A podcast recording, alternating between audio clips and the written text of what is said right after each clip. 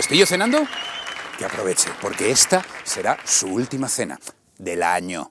En un rato comienza 2023 y tranquilos, que viendo los años anteriores solo podemos mejorar.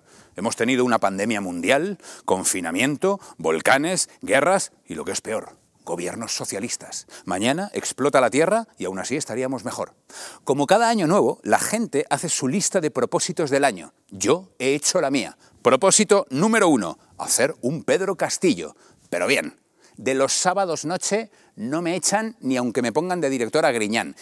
Bueno, puede que con él sí que me vaya, pero porque me robará el sueldo.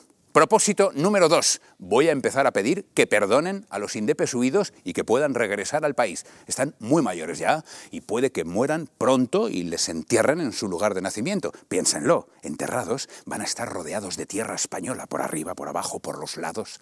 Propósito número tres. Voy a dejar de meterme con Baldoví y su no fue una fiesta. A partir de ahora usaré a Figo.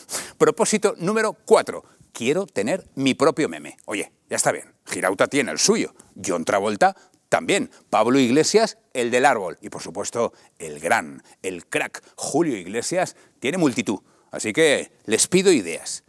Ya sé que como cada año abandonaré los propósitos a mitad de enero. A ustedes les traigo una lista fácil de fin de año y con un único propósito, que vean nuestro remix. Buenas noches y feliz año nuevo.